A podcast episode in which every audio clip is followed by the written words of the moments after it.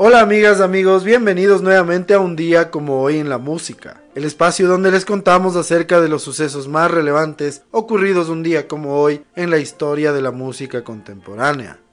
El día de hoy tenemos un episodio especial, pues nos acompaña Ismael Vallejo. Él es aficionado a la música, baterista aficionado y experto en rock británico contemporáneo y Britpop, con quien conversaremos acerca de estos subgéneros, de estos movimientos musicales que dominaron gran parte de los 90s y de los 2000. Empezamos.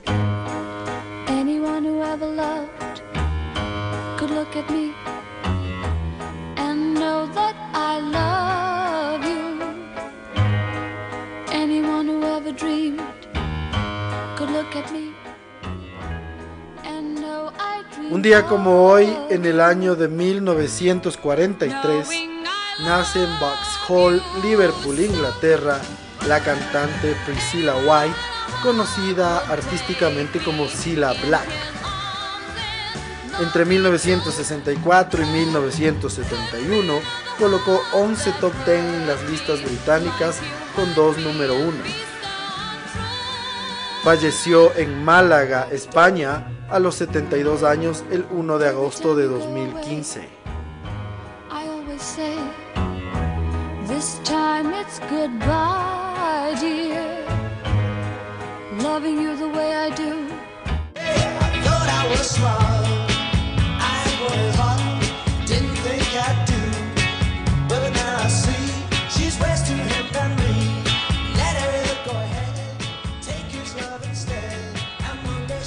Hoy en el año de 1944 nace en Glasgow, Escocia, el que fuera baterista de The Searchers, Brian Adams. Falleció el 11 de noviembre de 2013 a los 69 años en Francia.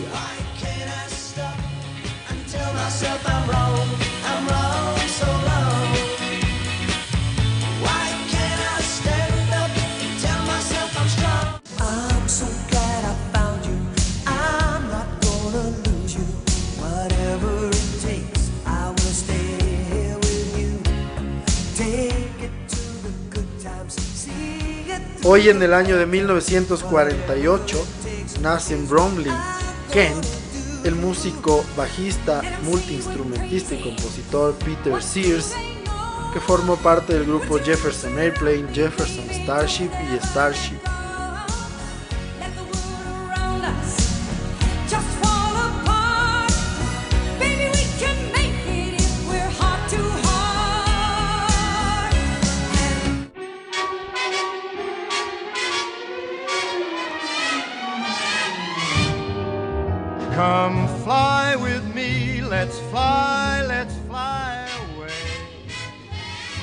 En el año de 1950, Frank Sinatra hace su debut en la televisión americana en el programa de la NBC llamado Star Spangled Review. Come fly with me, let's float down to Peru. In Llama Land, there's a one man band, and he'll toot his flute.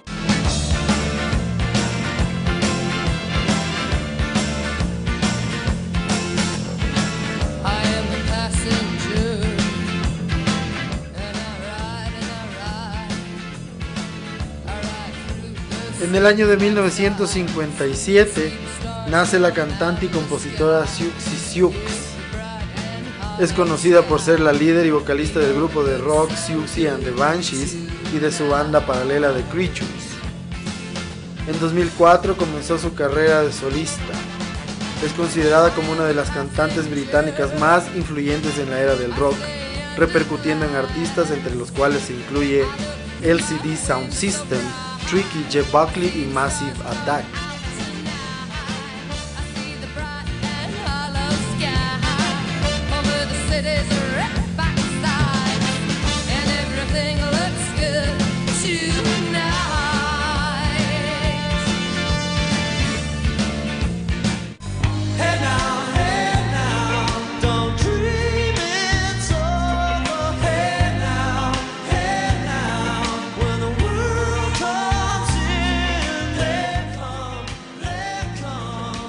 Hoy, en el año de 1958, nace en Te Awamutu, Nueva Zelanda, el guitarrista, cantante y compositor Neil Finn.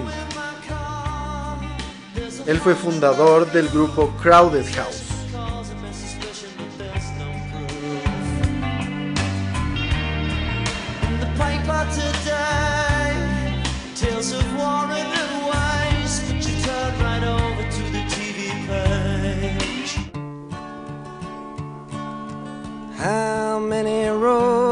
Must a man walk down before you call him a man?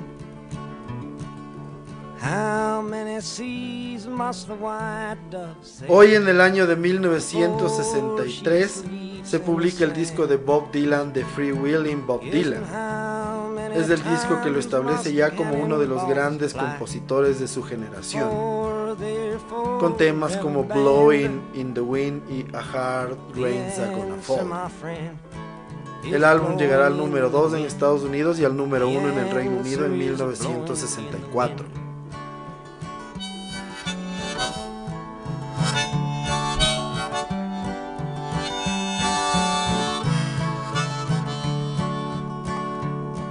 how many years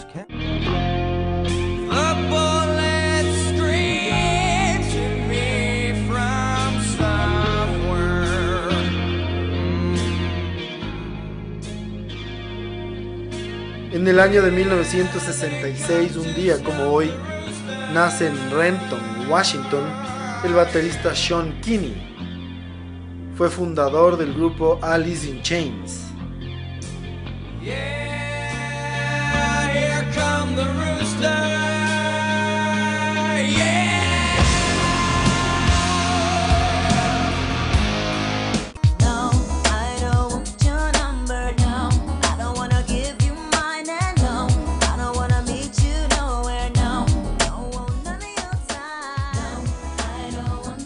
Un día como hoy del año 1971, Nace en Filadelfia, Pensilvania, la cantante y compositora Lisa López, conocida como Left Eye del grupo TLC, uno de los grupos femeninos más importantes del rhythm and blues de la historia.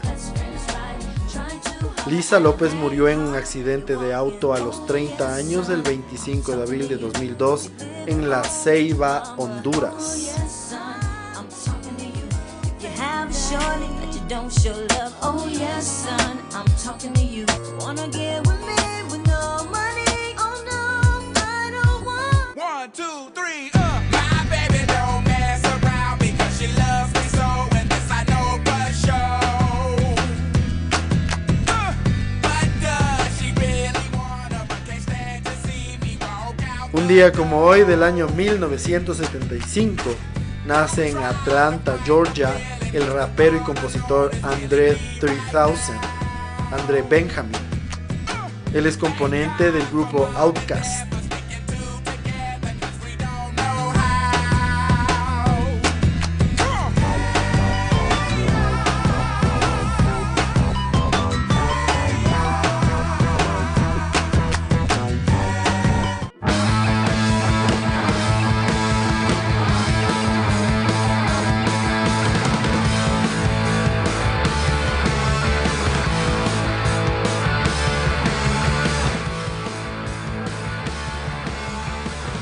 Un día como hoy del año 1977 se publica el sencillo de los Sex Pistols llamado God Save the Queen en el Reino Unido.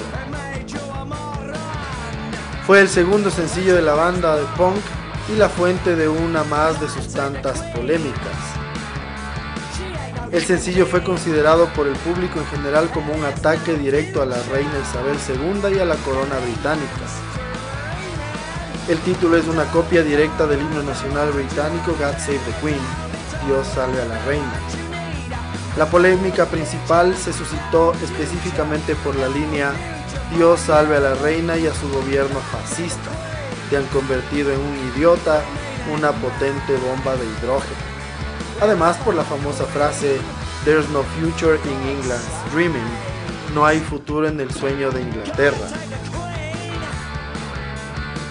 Es por esto que la televisión y la radio la prohibieron y muchas tiendas de discos no lo pusieron a la venta. A pesar de ello, vendió más de 200.000 copias la primera semana, llegando al número 2 en la lista británica.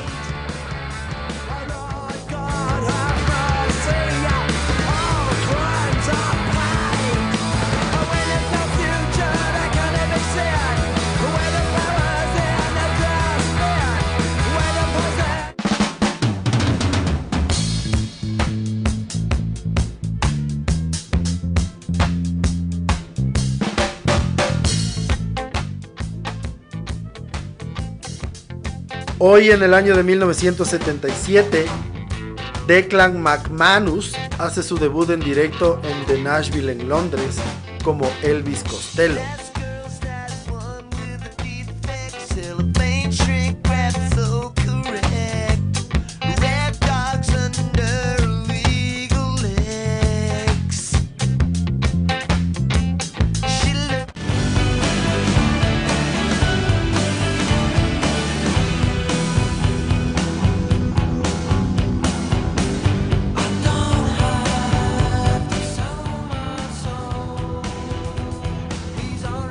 Como hoy, en el año de 1990, The Stone Roses tocan en el festival Spike Island, organizado por ellos en el Witness, Cheshire, una isla de Inglaterra.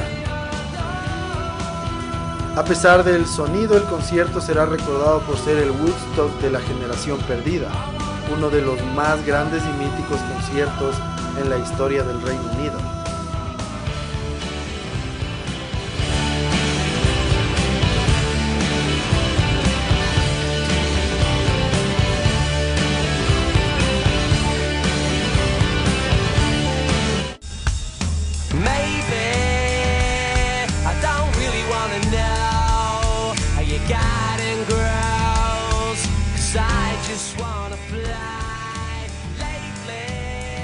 En el año de 1997, el cantante de Oasis, Liam Gallagher, se queda con cortes y contusiones y tiene que ser llevado a una clínica después de una pelea con un joven en la Torre Thistle en Londres.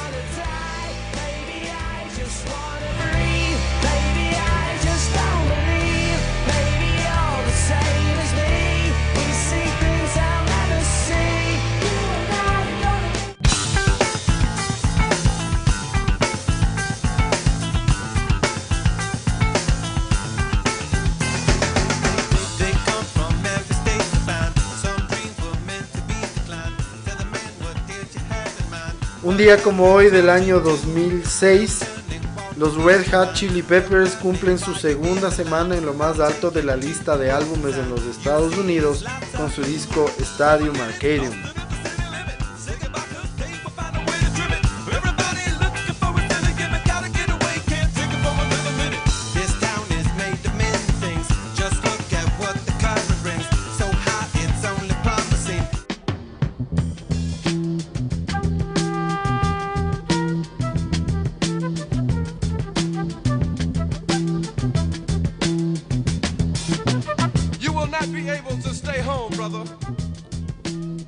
Día como hoy en el año 2011 muere en Manhattan, Nueva York, a los 62 años, el cantante de soul y poeta del jazz Jill Scott Heron. The revolution will not be televised. The revolution will not be brought to you by Xerox in four parts without commercial interruptions. The revolution will not show you pictures of Nixon blowing a bugle and leading a charge by John.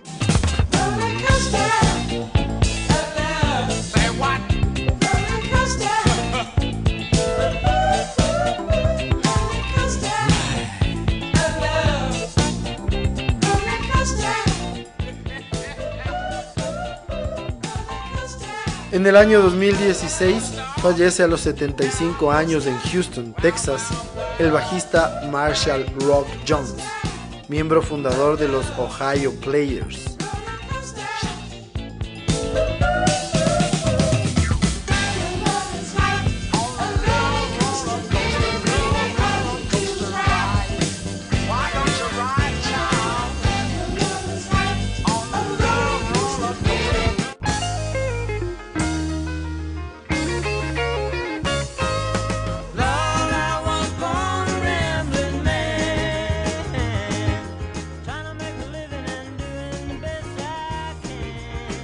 Finalmente, un día como hoy del año 2017, fallece a los 69 años en Richmond Hill, Georgia, el cantante, músico y compositor Greg Allman.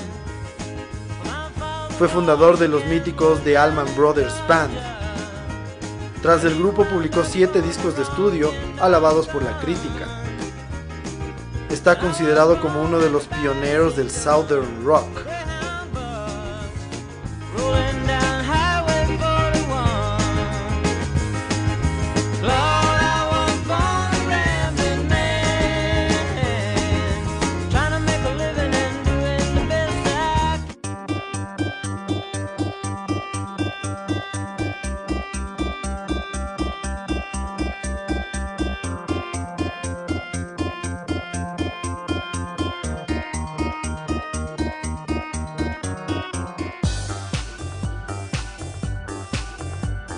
Así concluimos el recuento de las efemérides más importantes ocurridas un día como hoy, 27 de mayo, en la historia de la música contemporánea.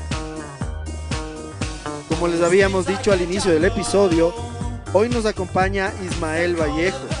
Él es un gran amigo de la casa, aficionado a la música, baterista aficionado también, y es experto en rock británico contemporáneo y en Britpop con él vamos a conversar acerca de la historia, del origen de estos movimientos, de estos subgéneros musicales que eh, llegaron o nacieron en un sector bastante, bastante focalizado del territorio mundial y alcanzaron una relevancia también global.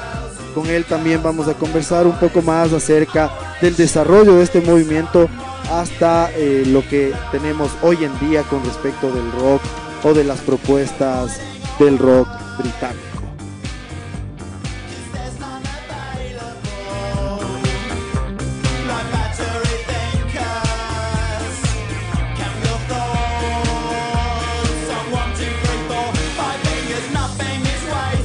Bienvenido querido Ismael, para mí es un verdadero gusto tenerte acá.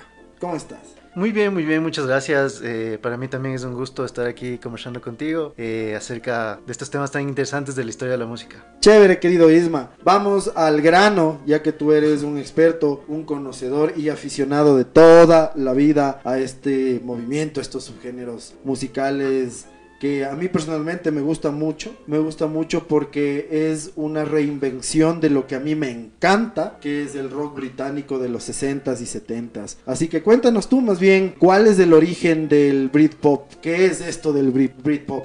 Bueno, habría que hacer primero una precisión en el sentido de que el Britpop nace más como un movimiento discográfico apoyado por, por las grandes empresas como puede ser Sony en el caso de, Oasis o EMI en el caso de Blur, pero musicalmente estamos hablando de algunos grupos que tienen un estilo musical muy diferente. Por ejemplo, Blur empieza eh, su carrera musical como, digamos, un, poco los últimos rezagos, digamos, del movimiento de lo que era el, el Manchester, que era eh, este movimiento que estaba liderado, digamos, por los Stone Roses. Entonces, entonces Blur saca el primer, eh, su primer disco que es el este, Leisure, que es, eh, digamos, se podría encasillar no tanto como Britpop, sino como estos rezagos del movimiento Manchester. Luego Blur saca este disco que se llama eh, Modern Life is Rubbish, que es, digamos, lo que la crítica considera como el primer disco de, del Britpop. Eh, y como tú mencionabas, bueno, el, Britpop musicalmente eh, al menos eh, se puede ver un poco más en Oasis el tema de que está influenciado por esta música clásica o el rock clásico británico o como una reinterpretación de la música que, que, sonaba antes como The Who, Jam. En, el caso de Oasis había bastantes referencias a, Paul Weller.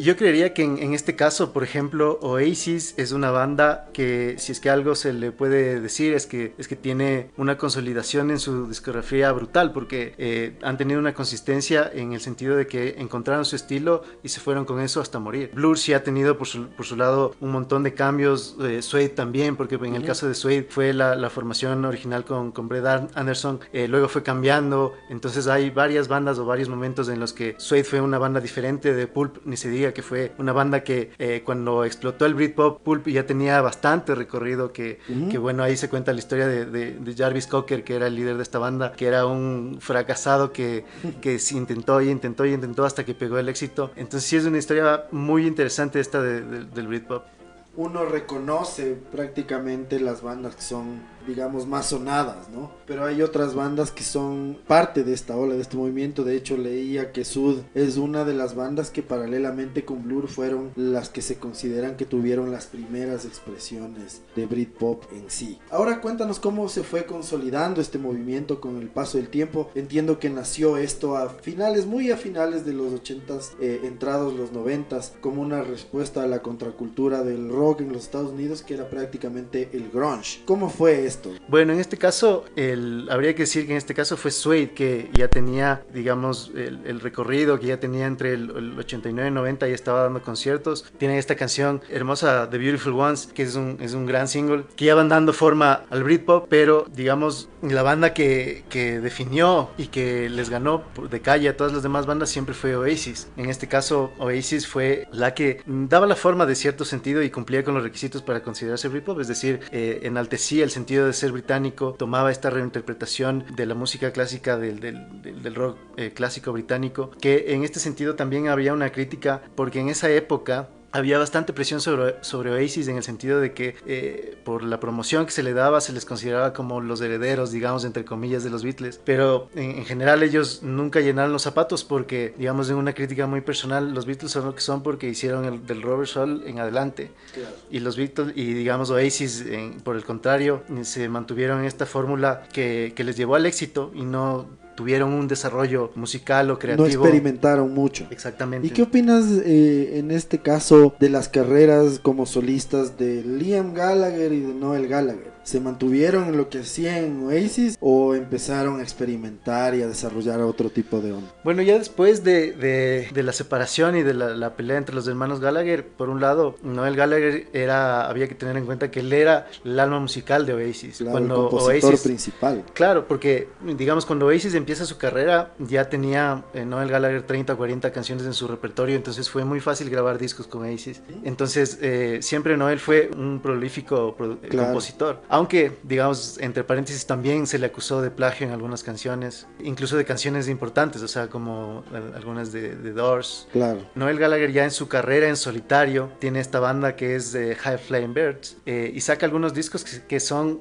guardan, digamos, el estilo musical que tenía Oasis, porque, digamos, él era el alma musical. Por, por su lado, Liam sacó un par de discos que el, primero eh, sí tenía unas eh, canciones un poco forzadas, digamos, y ya en el último disco que saca Liam Gallagher se nota ya que no puede cantar como cuando tenía 20 años, es decir, este, este rasgado de la voz le, le, pasó factura y también el estilo de vida que llevó durante mucho tiempo. Que llevan. Que lleva, sí, ajá. Chévere, tú le has visto a, Liam, ¿no? Sí, a Liam y a Noel. Ah, ambos, no sabía, en serio. Sí, sí, a Noel, a Noel, de hecho eh, le vi súper cerca, a Liam no tanto porque fue un concierto en Argentina que el público argentino es una locura, o sea, empiezas el concierto en un lado y terminas eh, en uno muy diferente, o sea, porque todo el tiempo se está moviendo. Pero es una experiencia chévere, pero sí se nota una diferencia en la calidad de que Noel Gallagher musicalmente como compositor y como, como performer es superior a Liam, en, mi opinión. Aunque, Más músico, ¿no? Sí, porque pero, la voz de Liam es lo que le hacía él, por supuesto. Exactamente. La actitud, lo la mente, el alma de, de, Oasis es Noel. Claro. Eh, yo recuerdo que en 2017, cuando YouTube salió de gira con el Joshua Tree, el 30 aniversario, el telonero de YouTube era Noel con los High Flying Birds y tuvo bastante buena receptividad, al menos en Europa, encantados de la vida de verle a Noel Gallagher después de tanto tiempo ausente tocando y cantando muchos de los éxitos de Oasis. Pero volviendo al tema del Britpop y dejando de lado un poco de esta notoriedad y relevancia que por supuesto sí tienen Oasis, eh, ¿qué pasa con Blur? Porque había mucha rivalidad, así como se comparó en su momento a los Beatles y a los Rolling Stones, eran Oasis versus Blur, eran Liam más contra Damon Albarn. ¿Qué pasó por ahí? Bueno, ahí, ah, ahí sucedió lo que se conoce como la gran batalla del Britpop, que en realidad fue una batalla, como te digo, de las armada por las empresas discográficas para vender más discos y era justo la pelea entre estas dos bandas que ya tenían esta característica de también en las entrevistas darse bastante palo, ¿no? O sea, de,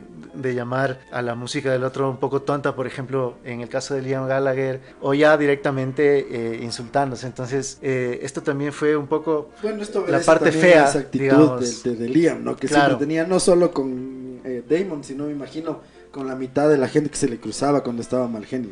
Claro, sí, Sí, sí, de hecho, en los documentales así de, Oasis se menciona que, claro, era gente que estaba ah, hasta el tope todo el tiempo, que también tenían problemas familiares, no solo con, con Noel, sino con sus otros hermanos, con su papá. Eh, entonces, sí era una carga emocional fuerte que también fue impulsada también por la cobertura y cómo fue eh, la cobertura de los medios, que sí incitaba a eso justamente por, por, echar más leña al fuego. Eso te iba a preguntar, si es que era más mediático, porque o sea, a través de los medios se dice cualquier cosa, pero quizá detrás haya una estrategia, ¿no? De consolidación y de posicionamiento, porque el amarillismo vende. Ahora hablando de otras bandas, ¿no es cierto? Conversando un poco más de Sud, eh, Manic Street Preachers que nos decías. ¿Estas fueron bandas que se originaron a la par de Oasis, de Blur, o fueron ya un desarrollo posterior de lo que fue el Britpop? Bueno, lo que pasa es que cuando se desarrolla el Britpop, bueno, esto se origina por, porque las grandes discográficas eh, compran eh, discográficas independientes como Nude Record. Entonces, por ejemplo, Nude Records era la que estaba a cargo de Blur. Entonces, cuando estaban en esta búsqueda de nuevas bandas, casan a Food Records también, que estaba justamente, Sony compra Food Records cuando Food Records estaba a punto de, de firmar el contrato con Oasis. Entonces, todas estas disqueras independientes también estaban en la búsqueda de algo, de un sonido que, que pudiera estar a la venta. Eh, entonces salieron muchísimas bandas que, como te digo, no sonaban igual o tenían este estilo de Britpop, pero que, que, se unieron, al, movimiento. y que trataran de adaptarse a esta fórmula también, pero que no, no podían encasillarse. Por ejemplo, Elástica, si tú escuchas, es, una banda que está mucho más relacionada con, con lo que era el, movimiento Manchester, con estos eh, ritmos rápidos de batería, temas más electrónicos. Como Siouxsie and, eh, and, the Banshees. Eh, exactamente. Justo un día como hoy nació Siux y Siux. Claro, entonces, eh, claro que eh, eh, justamente había otro tipo de bandas que estaba más influenciado por el sonido que era no tanto de, de, Reino Unido, sino como, digamos, el, sonido que encontraban afuera. Entonces, ahí tenías, tenías bandas como los Manic Street Preachers que tenían este disco que es The Holy Bible, que es casi un, disco conceptual y, que, que, está muy distanciado de lo que de la, de la fórmula esta popular o comercial que manejaba Oasis, por ejemplo. Oye, y cuéntanos qué pasó. Mm, ¿Qué pasó después? Porque el rock con el paso del tiempo se fue reinventando, ¿no es cierto? Como hablábamos al inicio, por ejemplo, los Pet Shop Boys es una onda un poco más de pop electrónico, electropop, lo mismo eh, eh, que hablábamos de Joy Division, de los Stone Roses, de Simply Red, eh, de todas estas bandas que fueron adaptándose, que fueron paralelamente haciendo música, como por ejemplo el mismo de Patch Mode, que mm, hicieron un rock más electrónico, pero porque sonaba la música electrónica, la música electrónica era el mainstream, pero con el paso del tiempo, bueno, el new metal quizá puede llamarse la última ola de rock eh, comercial que hubo con System of a Down, con Limp Bizkit, con Korn, con Linkin Park, pero hoy en día, a partir del 2010, tú ya no conoces una banda así súper relevante de rock y si es que conoces una será una o dos, antes eran muchísimo más. Cuéntanos un poco más acerca de esto del rock británico contemporáneo, qué, es, cuáles son las bandas relevantes, que, si es que existe ya o si puede llamarse que se está haciendo rock hoy en día en, el Reino Unido, ¿qué está pasando? A ver, si es que hablamos de rock eh, británico contemporáneo, igual es un término bastante amplio, entonces podríamos eh, incluir a, bandas de un estilo muy variopinto, como podríamos decir que Radiohead es una de las, de las bandas contemporáneas más importantes del rock británico. Tenemos, a, por ejemplo, a, a, Placebo, eh, que es otra de las bandas que también durante años ha estado ahí eh, y que se mantiene vigente hasta ahora. Entonces, Pero nuevas no han surgido así en la actualidad. Nuevas bandas del Reino Unido, sí, hay bandas muy interesantes, por ejemplo, yo considero el mejor concierto de rock en vivo que llegué de mi vida es el de Royal Blood, que es una banda británica que eh, es eh, un tipo con el bajo, un montón de distorsión y un, y un baterista increíble y con eso arman una música eh, maravillosa. O sea, es, es, que es dos tipos en el escenario y te hacen vivir uno de los mejores conciertos de rock que yo he ido. es una reinterpretación igual de, del rock antiguo, digamos, o del rock clásico también hay, eh, bueno, tomando, digamos, esta reinterpretación del, rock, del rock clásico eh, británico, podemos encontrar que sí existe más bien como un renacimiento de, o como una eh, nueva visión al, rock psicodélico. Por ejemplo, tienes ejemplos como Tame Impala, que viene de australiana, King Gizzard, donde Lisa MGMT también. MGMT también, ajá, que eh, son, son bandas que ya experimentan también o hacen una reinterpretación de este rock psicodélico, que es un movimiento que también ha tomado eh, fuerza y que hay inclusive... ¿Qué opinas de Flaming Lips? Sí, sí, me gusta porque me gusta sobre todo el, el disco este Yoshimi Battles de Pink Robots. Es, eh, es, uno de mis discos favoritos de, de, de, ellos. También es, este es un disco conceptual igual, que es, es muy bueno, tiene unos pasajes eh, bien chéveres. Y, y sí, eh, entonces yo creo que sí, con el pasar de los tiempos, digamos, y con, con la evolución de la tecnología y de, la, de cómo compartimos la, información, ahora hay, digamos, mucho más eh, diversidad en cuanto a géneros musicales. Entonces, tú puedes encontrar, por ejemplo, eh, bandas en, en, Bandcamp, en esta, en esta página eh, donde la gente publica independientemente como, como música punk muy buena. ¿Sabes de qué banda me estaba olvidando y que me parece que es muy buena, pero creo que se ha estancado un poco eh, Arctic Monkeys. Digamos que alcanzó notoriedad en sus dos discos, dos primeros discos y después no, no, no pasó nada más. Bueno, sí, y, mira que, que, Alex Turner también tenía problemas con Noel Gallagher, porque alguna vez también Alex Turner dijo que no, que el Noel Gallagher ya era música de dinosaurios básicamente. Ya. Y, claro, ¿no? El que no tiene pelos en la lengua también salió en defensa, pero claro, los Arctic Monkeys también es, es, otra de esas bandas que son, eh, que tuvieron bastante éxito con esta fórmula también de reinversión del, del, del, rock clásico, porque este disco, el más famoso que tienen, el, el AM, la M, que es con este, esta clásica fórmula rockera de, de, esa guitarra así estridente, bastante overdrive, incluso el peinado de, del tipo en escena y demás. Y claro, y es una muestra de que esa, esa música todavía llega bastante a la gente. Entonces, eh, sí, también eh, existen muchos representantes de, la música que, que, actualmente mantienen vivo ese rock británico. Entonces el rock no muere, dices. No, no, jamás. Chévere, excelente. ¿Tú qué opinas, Isma, respecto de eh, en lo que ya vamos a aterrizar más adelante? Que por ejemplo, y te voy a poner un ejemplo concreto, ¿no es cierto? Entre el grunge y el, y el Britpop en el Britpop había muchísima rivalidad, según lo que nos cuentas. Más allá de la personalidad, creo yo que era un tema de bandas, mucha competitividad que se lo llevaba al plano personal.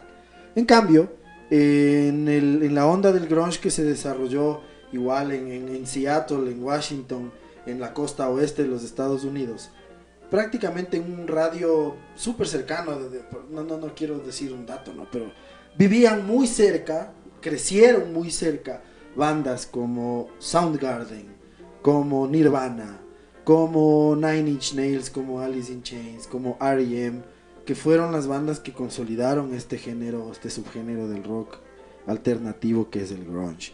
Pero no había mucha competitividad, más bien eran muy, muy, muy cercanos. O sea, todos le odiaban a Axl Rose, pero ¿quién no le odia? Pero de ahí entre ellos eran súper cercanos, entonces había mucha camaradería y si bien no llegó a pegar tanto, digamos, como el Britpop, creo yo. Entonces, ¿qué opinas de esto? ¿Qué opinas de que el, el Britpop es mucho más áspero en el tema del, del desarrollo y a diferencia de otros movimientos?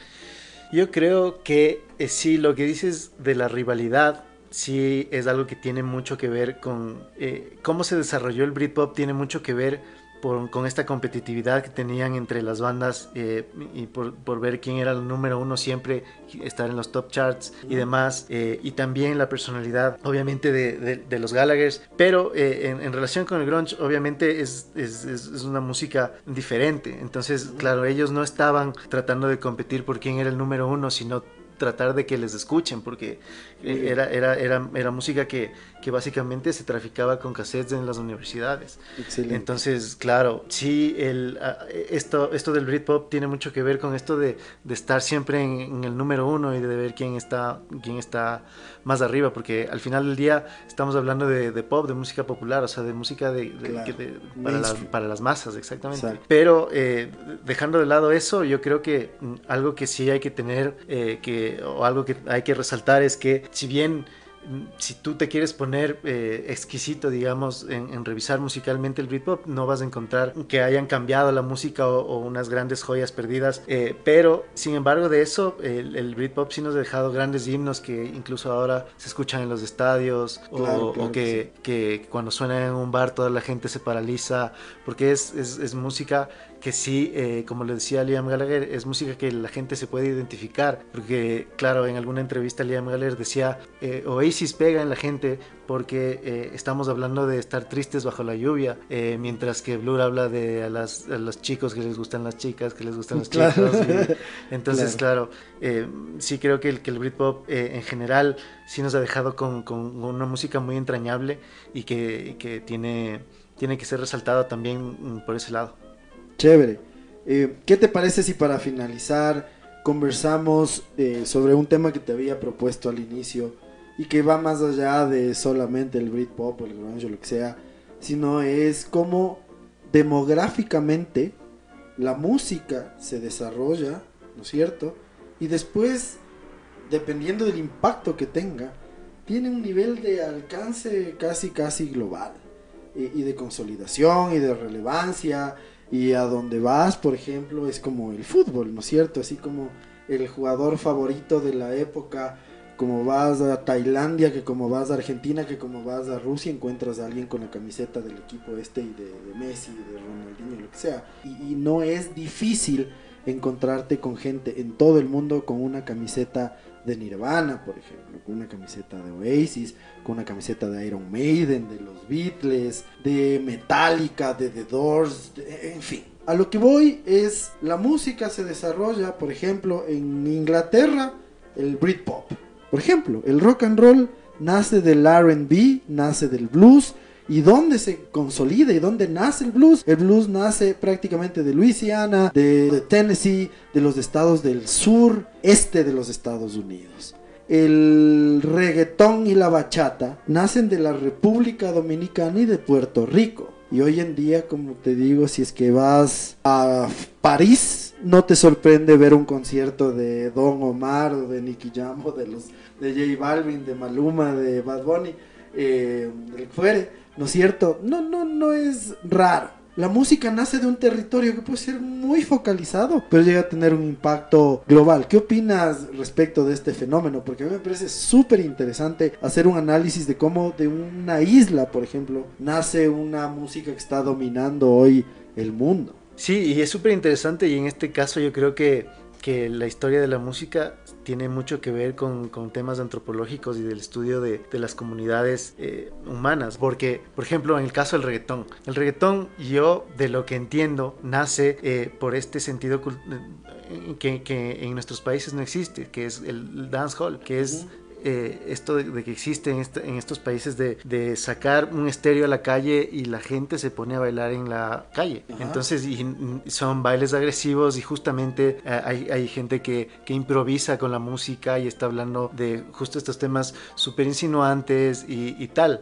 Entonces esa es como la semilla que va generando el reggaetón que luego ya se mezcla con justamente con el reggae y, con estos sonidos eh, caribeños justo. Y claro, al otro lado del mundo hay una persona, ah, por ejemplo aquí en Quito, que escucha esa música y siente esa necesidad también de salir a bailar o de, fiestear con esa música. Entonces sí tiene mucho que ver cómo te identificas con la música, lo, cómo te hace sentir, creo yo. En el sentido de que si que tú quieres fiestear, si te ponen una salsa o si te ponen un reggaetón, capaz te enganchas en el mood, pero si estás eh, triste te pones, no sé, un pasillo o algo así, y igual mm, te va a generar algo. Entonces eso es lo, lo, chévere de la música, que, que, puedes disfrutar la música sin necesidad de, de, entender la cultura, o más bien la música incluso es un vehículo en algunos casos para conocer otra cultura.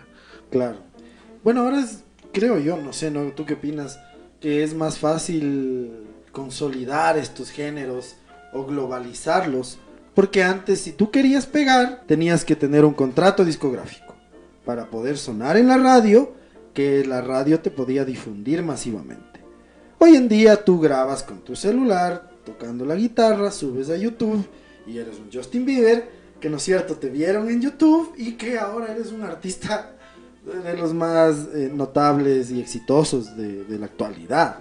alcanzar notoriedad, alcanzar fama, alcanzar relevancia o regar un género musical es mucho más fácil difundirlo. Pero lo bueno del internet y de la globalización y de todo esto es primero que se ha roto la barrera del idioma. Es decir, que antes era mucho más difícil que un artista que cante en español pegue en Rusia. Ahora prácticamente todo el tiempo se escucha todo el mundo reggaeton. Y de la misma manera, a quienes amamos la música nos, se nos hace mucho más fácil acceder a catálogos enteros para meternos a escuchar bandas y artistas que nos encantan. Sí, claro. Y, y fíjate que es tan curioso el tema esto de que mencionas del idioma, porque tanto era una barrera que antes había bandas que grababan las mismas canciones de los Beatles en español claro. y eran las que pasaban en la radio, o que grababan las canciones de, de los Rolling Stones o de cualquier canción del momento y que para que pueda pasar en la radio tenían que hacer una reversión en español y hay muchos muchos ejemplos de esos entonces ahora eh, sí eh, no tienes que escuchar obligatoriamente esta